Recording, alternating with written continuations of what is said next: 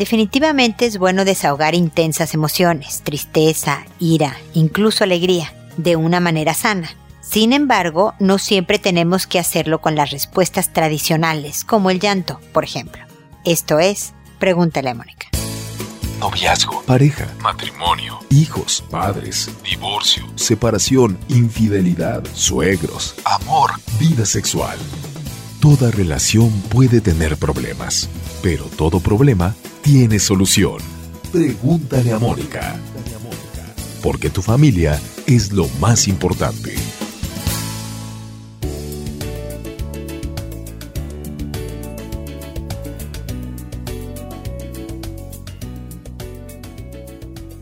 Bienvenidos amigos una vez más a Pregúntale a Mónica. Soy Mónica Bulnes de Lara. Como siempre, ya lo saben, feliz de encontrarme con ustedes en este espacio en donde los invito a suscribirse. Es un podcast, es este programa que si ustedes van a la tienda de iTunes o con una aplicación para escuchar podcast que pueden descargar en su celular, ustedes se suscriben sin costo alguno a mi programa y podrán recibir en automático los nuevos episodios que surjan. También los invito a seguirnos en las redes sociales, en Facebook, Twitter, Instagram, YouTube, eh, hasta LinkedIn. Estoy en, muchas redes sociales en donde siempre estamos poniendo ideas, sugerencias, citas, eh, videos que puedan ayudarles a construirse una buena vida, mejorando sus relaciones interpersonales con la familia, con la pareja, en el trabajo, etc. También están dos libros que hablo sobre educación de hijos. Eh, hay muchas formas de que ustedes y yo estemos en contacto porque lo que intento de verdad es dar, proporcionar herramientas que me he encontrado en el camino de mi vida personal y profesional que puedan servirles para construirse, como les decía antes, un mejor destino. Por ejemplo, el tema del día de hoy. La gente que, por ejemplo, cuando se, obviamente se entristece, llora,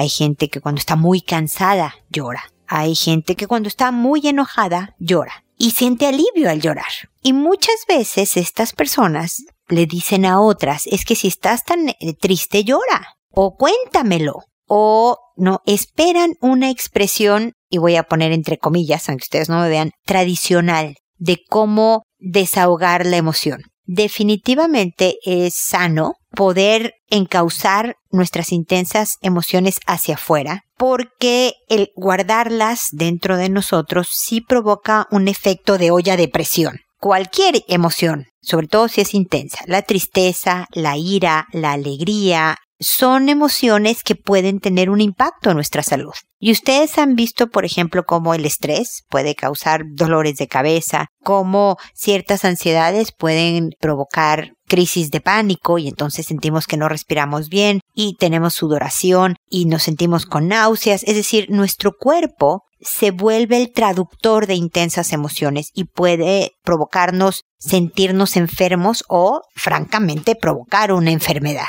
y por eso es bueno encauzarla. Pero hay otras maneras de expresar o de canalizar estas emociones y puede ser que tú cantando resuelvas la ira, por ejemplo, la rabia, el, el, intenso enojo, puede ser que lo hagas cantando. Hay gente que ciertos duelos, la pena, la desahogan trabajando y se meten intensamente en el trabajo, es importante detectar que te estás sobretrabajando porque estás tratando de canalizar un sentimiento y es bueno vigilarse y hacer otro tipo de cosas. Pero no las respuestas tradicionales van a provocar en todas las personas el alivio que se busca para desahogar estas emociones. Es decir, si a ti te funciona llorar, no presiones a los demás para que lloren. Si a ti te funciona hablar sobre el problema, no presiones a quien no es bueno para hablar a que hable. Hay veces que esa persona que habla poco sale a correr todas las tardes. Y la manera de desahogar la, la ira, la alegría, el nerviosismo, la tristeza, es a lo mejor corriendo. Y es tan sano y es tan aliviador como a lo mejor para ti el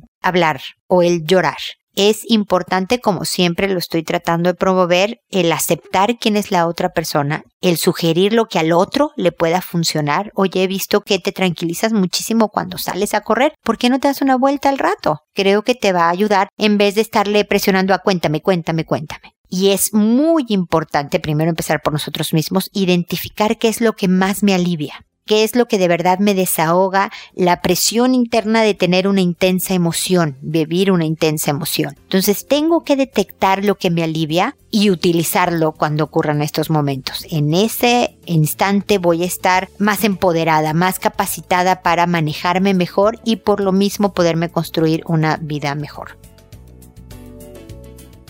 Con esto termino mi comentario inicial. Como saben, ahora procedo a contestar sus consultas que las voy respondiendo en orden de llegada, que a todo mundo le cambio el nombre, incluso si dentro del mensaje hay otras personas y me ponen sus nombres, se los cambio para que no puedan ser identificados y que cuando el mensaje es de más de 500 palabras, lo habrán, lo notarán en un par de, de mensajes de este programa, lo edito para achicarlo, para hacer un poco más ágil la cuestión. Lo leo todo, pero definitivamente es editado para, por estructura del programa. Contesto por este medio y no en mail directo, precisamente para que alguien que no me ha escrito pero que esté viviendo un problema similar, al yo contestarle a una persona, pueda eh, esta persona escuchar lo que estoy diciéndole a alguien más y obtener una idea, una herramienta, una sugerencia que pueda aplicar en su propia vida. Lo que estoy buscando es multiplicar la ayuda. Si solo te contesto a ti, quien me escribiste, perdemos la oportunidad de que otra persona pueda ser beneficiada. En un audio, en un programa de este tipo que se escucha por internet en todo el mundo, podemos alcanzar más gente. Así que gracias por sus constantes consultas, eso es lo que alimenta el programa, y por su comprensión en la estructura del mismo.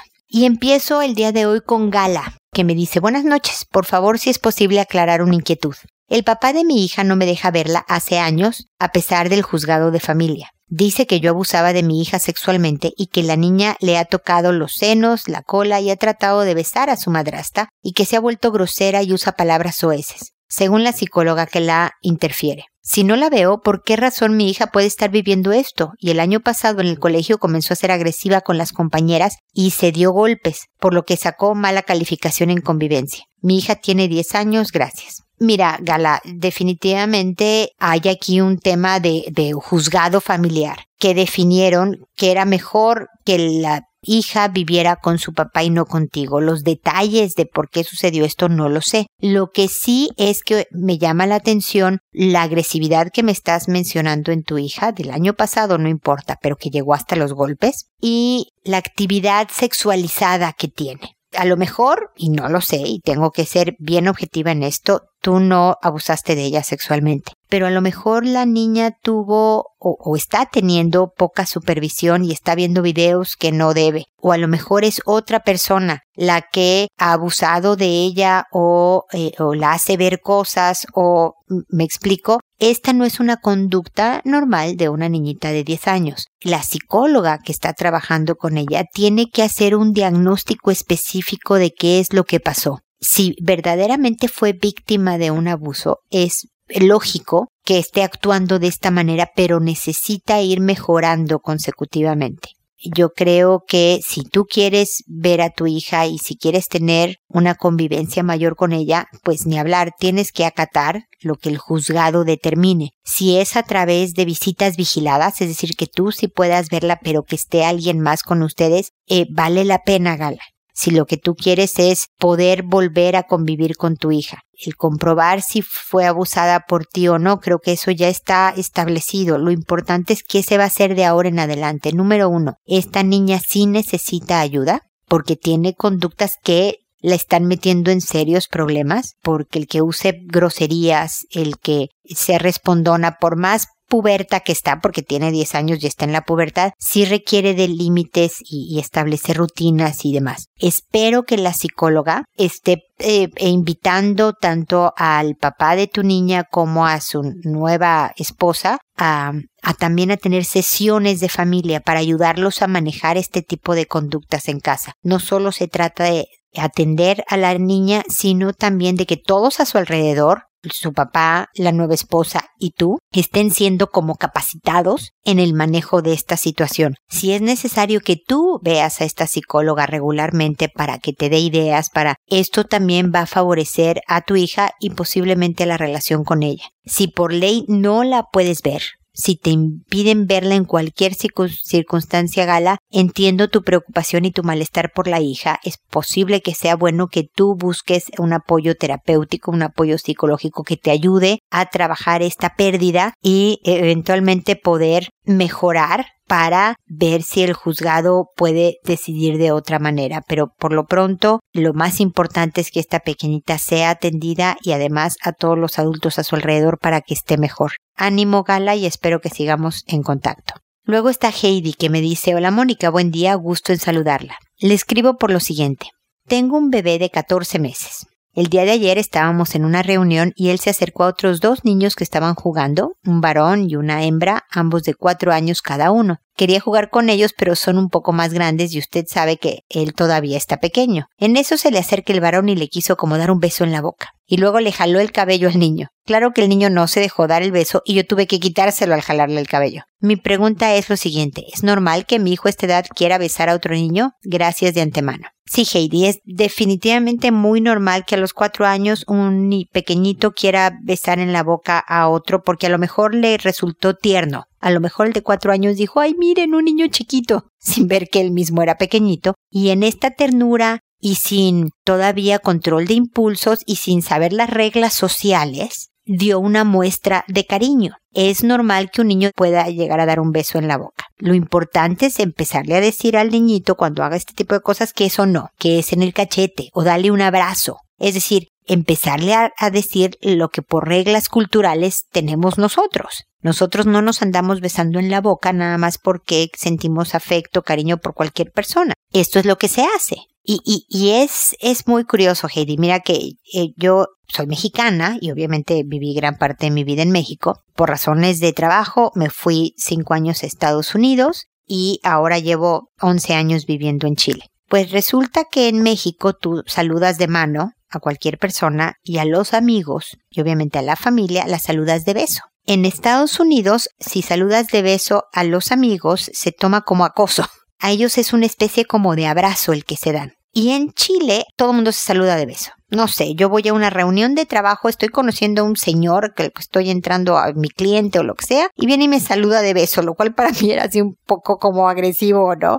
Y es nada más una cuestión cultural, son las costumbres que cada sociedad tiene. Y los niños de cuatro años no tienen idea de ninguna regla cultural. Eso se va adquiriendo en, el país en el que estás viviendo. Por lo tanto, es normal, no fue abuso, no estaba este niño siendo abusado, ni, ni estaba tratando de abusar a tu hijo, nada. Fue un niño de cuatro años de lo más normal que pasó de dar un beso a jalarle el pelo. Y tienes que indicarle que ni el beso ni la jalada de pelo es lo adecuado, ni el beso en la boca ni la jalada de pelo es lo adecuado y le enseñas cómo sí se debe de tratar a otros niñitos, especialmente cuando son menores. Obviamente, este era un niño que tú no conoces y por lo tanto eh, es difícil formarlo, tú educarlo. Si es un pariente, ¿no? Si es tu sobrino o algo, sí le puedes decir, mira, así no, si viene a darle un beso en la boca, a ver, dale un abrazo. Y desde luego jalarle el pelo siempre es así no. Punto. Espero haber contestado tu pregunta, Heidi, y por favor no dudes en hacernos más si tienes alguna otra duda sobre hijos y su crecimiento, etcétera. Ok, seguimos en contacto. Luego está Ivette que me dice, hola, buenas noches, estoy preocupada. Platicando con mi hija de nueve años, me dijo algunas dudas que tiene sobre el sexo. Pensé en aplazar un poco el tema, pero ya que es tan insistente, tocamos el tema. Pregunté para saber cuál era la formación que tenía y de ahí seguir platicando. Ella fue poco a poco perdiendo la pena y fuimos platicando más y me contó que vio una caricatura perturbadora que unos compañeros le mostraron donde su personaje favorito tenía sexo y otra donde otro de sus personajes se desnuda sobre la cara de un tío. La verdad traté de no molestarme y disimular mi angustia y ella me dijo, mamá, eso me dio mucha pena. Pero antes me contó que un día soñó que ella tenía sexo con un niño que le gusta. Estoy preocupada de cómo manejar esto. ¿Podrías orientarme, por favor? Mira, Ivette, yo, yo estoy convencida de que uno debe de hablar de sexo con los niños desde muy temprana edad. Obviamente, Ivette, que no le vas a decir a un niño de tres años lo que es una relación sexual completa porque ni te va a entender. Pero sí le estás explicando, mira, ese es niño, ese es niña, parte de lo que estaba hablando justamente antes con Heidi. No das besos en la boca a niñitos pequeños, das un abrazo. O sea, esto también es educar en sexualidad, estos términos mucho más tranquilos. Tu hija de nueve años, por supuesto que tiene más información, como pudiste ver con esto del video, de lo que uno se imagina. Los papás siempre creemos que nuestros hijos son puros e ingenuos a edades mucho más tardías que en lo que en realidad son. Porque están los compañeros, porque ahora está Internet, porque hay muchas otras maneras de enterarte de lo que está sucediendo. Entonces, qué bueno que sí tomaste el tema, no dudes en tomar el, el, tema. Y una vez que ya te contó la terrible historia de que sus compañeritos le ponen videos inapropiados, y qué bueno que disimulaste tu angustia y que trataste de portarte de lo más normal posible, viste que a ella eso le dio mucha vergüenza. Y entonces hablarle de precisamente por eso no es adecuado ver estos videos. Cuando empieces a ver que es inadecuado, diles que ya no te interesa, que está aburrido, ¿no? No le digas, mi mamá no me da permiso, a lo mejor quiere guardar un poco de orgullo de, puberta, ¿no? De, de, la pubertad. Entonces dile que está aburrido y no lo veas. Pero si lo llegaras a ver, hija, y tienes duda, por favor, ven y lo hablamos, no hay problema cuando ella te dijo es que soñé que tenía sexo con un niño que le gusta, que te explique lo que eh, qué es sexo, hijita, explícame, y le va a dar vergüenza decirte lo que ella estaba soñando, pero verdaderamente hay veces que los niños malentienden las cosas. ¿no? Hay niños de 8 años que creen que porque alguien les dio un beso en la boca pueden quedar embarazados, por ejemplo, ¿no? Entonces es importante, como tú dijiste, a ver qué tanto sabes del tema, preguntarle, oye, me dijiste que tenías sexo con el niño que te gusta. ¿Qué hacían? ¿Qué es sexo? Explícame tú. No, mamá, ya sabes. No, yo sé, hijita, lo que quiero saber es tú qué entiendes por sexo. Y en buen plan, tranquilo y de lo más normal, seguir conversando para ir resolviendo dudas. El mensaje principal de todo esto, Ivette, es que con las palabras adecuadas resuelva su curiosidad, pero sobre todo que tu hija sepa que cuenta contigo para estas dudas que estás abierta, que no la vas a regañar porque cómo te pusiste a ver ese video, quién se te ocurre, no te vuelvas a juntar con esos niños. No te escandalizaste a pesar que por dentro estabas angustiada y escandalizada. Guardaste toda esta apertura formativa que es fundamental en esta edad. Entonces sigue así, vas perfecto y por favor sabes que cuentas conmigo y Beth para apoyarte en este importantísima, en este importantísimo tema que es la sexualidad de los hijos, ¿ok? Luego está Julisa. Eh, Julisa me dice buenas noches, estoy preocupada. Trabajo de 7 a 7. Mi hermano me pidió que por favor mi niña de 5 años no vaya más a su casa porque encontró a mi niña tocando la parte íntima de su niño de 4 años. Días después miró a mi niña con la hija de mi vecina de 7 años besándose y tocándose como novios. Meses antes yo escuchaba a esa niña decirle a mi hija que se quitara la ropa. No sé qué hacer, pues más antes el primo de esa niña tocó a mi hija en su parte con un lápiz. Le dije a su mamá y se molestó. ¿Qué puedo hacer con mi niña? Antes me la cuidaba la vecina, ahora la cuidan sus abuelos, pero hay muchos niños con ellos. No sé qué hacer.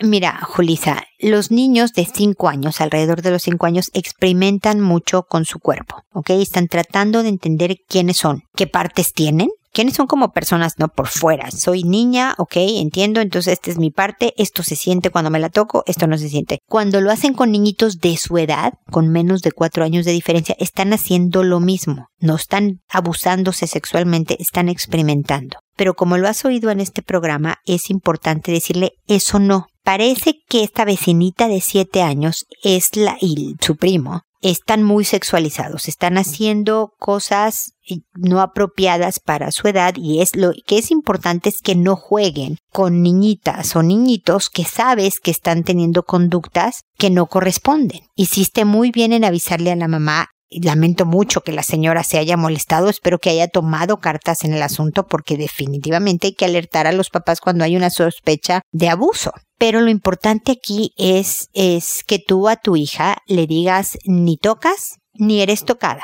ni enseñas y que no te enseñen. Y no solo de tu cuerpo, sino también fotos o cosas que no debas de ver. Les dices que no y me avisas. Si lo dices tranquila, si lo dices sonriendo, si lo dices cariñosa, tu hija sabe que puede venir a decirte que no va a salir castigada. Es una tristeza que tu hermano te haya dicho que no vaya más tu hija, porque entiendo que se asustó lo que le pasó a su hijito de cuatro años. Pero aquí no hubo un abuso. Hubo una conducta natural en esta etapa, pero de la cual hay que decirle no. Así no, pueden jugar de esta manera. Si lo quieres mucho, puedes abrazarlo. Si tienes una pregunta, me preguntas, pero no le tocas sus partes íntimas y nadie te las puede tocar a ti. Y si es tu hermano, se lo dice a su sobrina. Pero los adultos vemos más maldad y no quiero hacer menos el hecho de que el pequeñito fue tocado. Pero por una vez que la primita va y lo toca, nadie queda marcado para siempre. Es una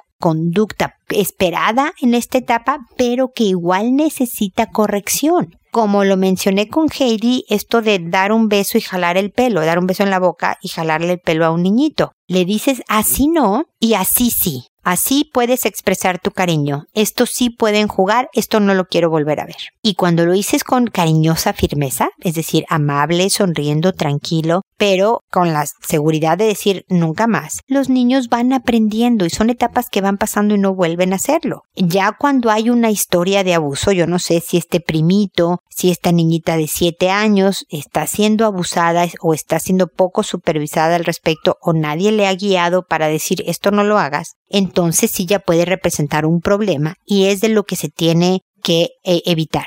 Si tus papás están cuidando, no sé si son tus papás o tus suegros, los abuelos están cuidando a tu hija, es importante que les digas, mire, está pasando por una etapa de exploración. Y de repente, este, puedes verla que se está besando con alguien o que se está tocando. Entonces, por favor, avísame, papá o mamá. Pero además, díganle cariñosamente, no, así no. No, esto no se hace. Si quieres, porque quieres mucho a tu amiga y quieres expresarle tu cariño, le puedes dar un abrazo. O sea, para que estén preparados y todos los adultos que cuiden a los niños sepan hacia dónde dirigirse. Y nada más una sugerencia extra, mi querida Julisa, que es algo que no me consultaste, pero es parte de la problemática aquí. Que tú trabajes 12 horas no es sano para ti, obviamente, no es sano en tu relación con tu hija, para formarla y para que haya un vínculo.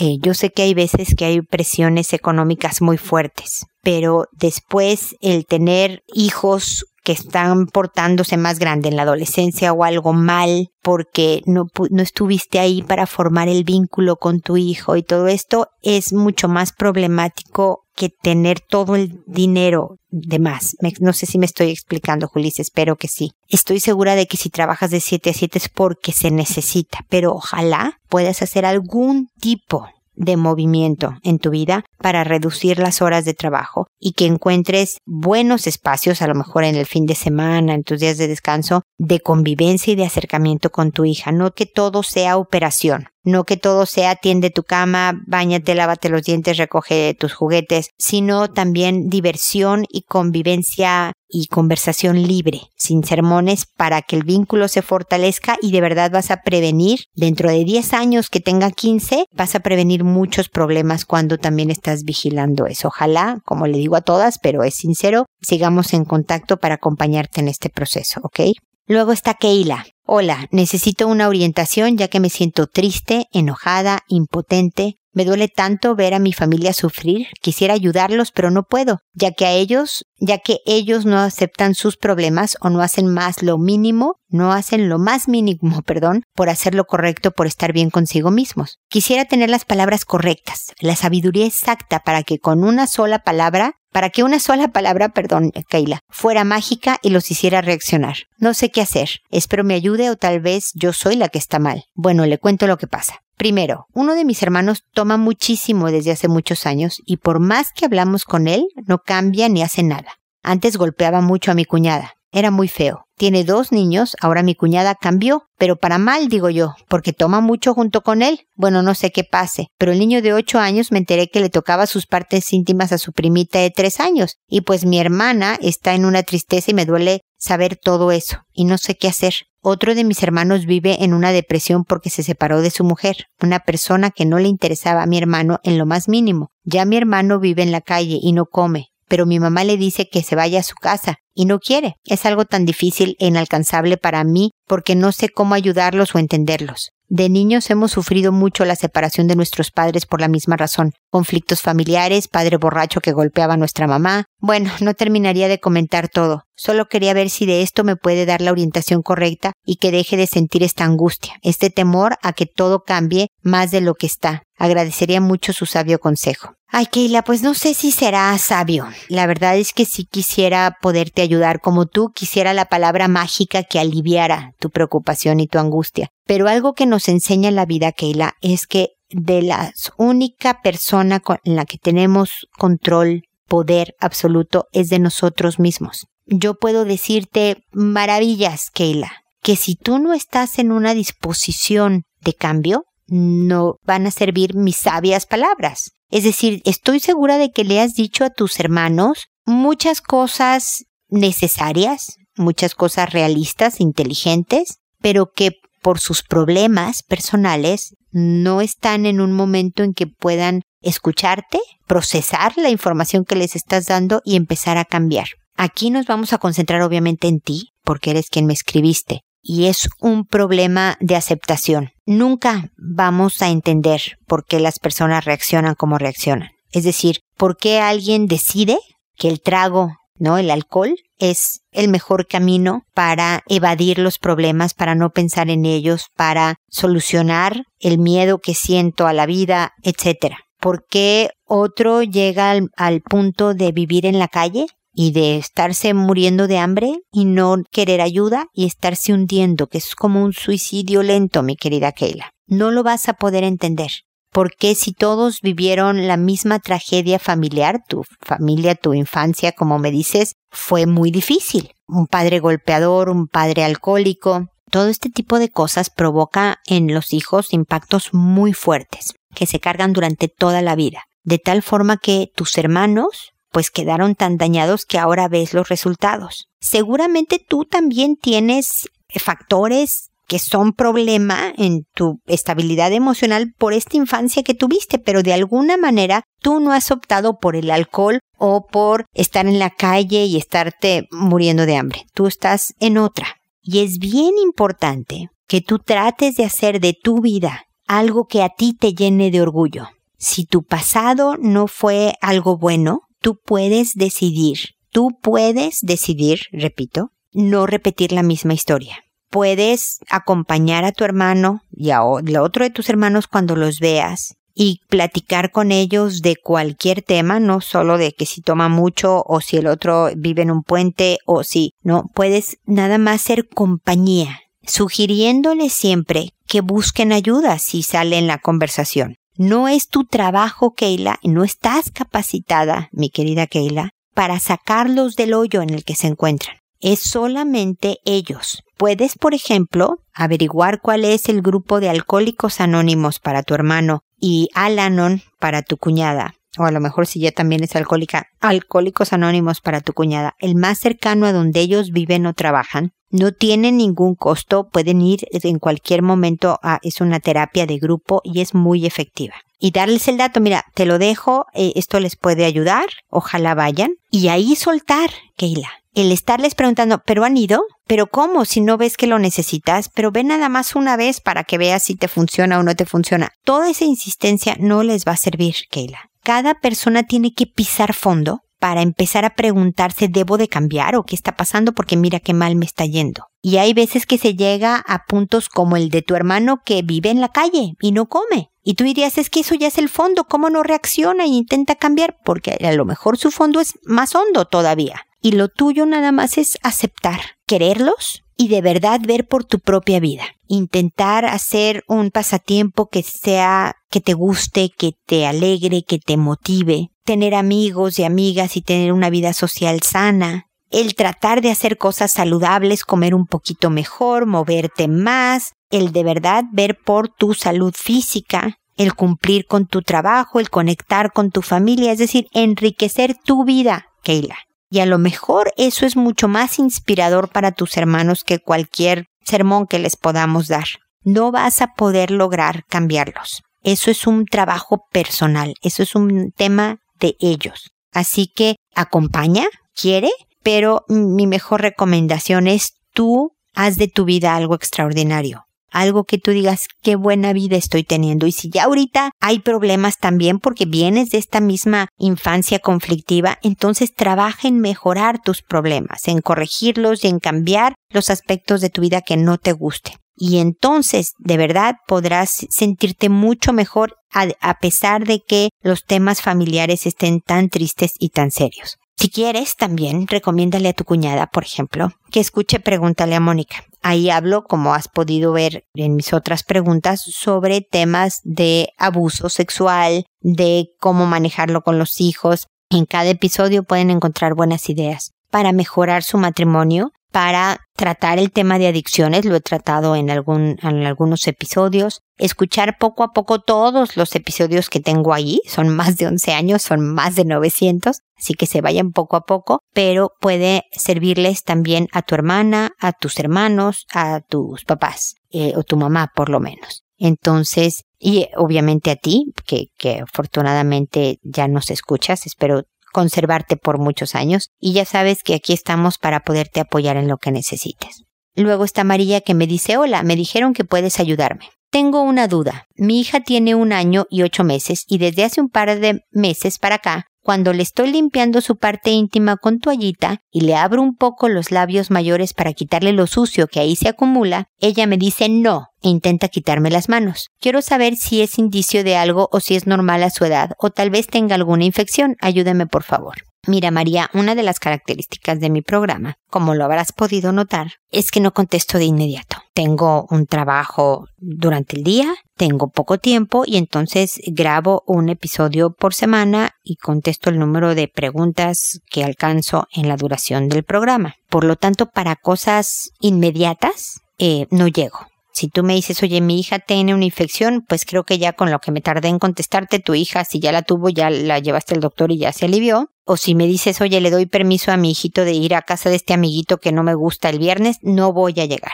Pero de todas maneras puse tu consulta porque creo que es importante de los temas que estamos hablando aquí, que son generales y puedes eh, formarse, formar parte de tu filosofía educativa, me explico, si eso es lo que yo intento dar como principios bases que ayuden a que cada papá diseñe su propia estrategia disciplinaria. Y el no, alrededor de los dos años, es algo típico de los niñitos. Métete a bañar, no. Recoge tu juguete, no. ¿Quieres una paleta? No, a pesar de que luego inmediatamente agarran la paleta. Lo que están tratando es de practicar la palabra no. Alrededor de los dos años descubren que esta palabra es poderosa y la usan indistintamente y dicen que no, no necesariamente significa lo que no significa para ellos, nada más es un ensayo.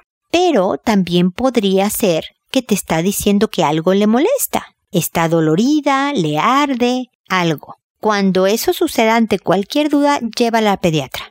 Llévala al pediatra nada más para verificar porque pues, las infecciones pueden empezar precisamente, sobre todo las urinarias, con las niñitas con cistitis, que es ardor al orinar. Pueden provocar fiebre, ¿no? Tener fiebre y pueden tener otros síntomas. Pero hay muchas veces que ya tienen cistitis, que están incómodas, que ya están en los principios de una infección y todavía no hay fiebre. Entonces, si claramente cuando le estás limpiando dice que no, verifica con el médico. Si no hay infección, también checa qué tan brusca, que tan fuerte le estás limpiando porque eres una mamá muy hacendosa y quieres que de verdad quede muy limpia, pero a lo mejor la estás lastimando o a lo mejor incluso este tipo de toallitas le arden a ella. O sea, hay muchos factores por los que puede tu niñita estar diciendo que no y te quita las manos. Puede ser parte de que este proceso de que me limpies no me gusta, y no tenga ningún tipo de enfermedad. Puede ser que no le guste la, las toallitas, le estén provocando alguna sensación o reacción que no es buena. Puede ser que tenga infección y demás. Te doy todas las posibilidades, mi querida María, para que tú puedas considerar qué es lo, lo mejor para tu hija. Y espero, como decía al principio, que alguna otra mamá que se esté atravesando por circunstancias similares pueda encontrar en estas palabras una idea que pueda funcionar. Y espero también amigos que nos volvamos a encontrar en este espacio porque siempre recuerden que tu familia es lo más importante. Hasta pronto.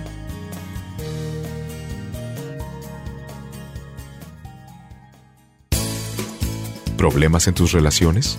No te preocupes, manda tu caso, juntos encontraremos la solución. www.preguntaleamónica.com.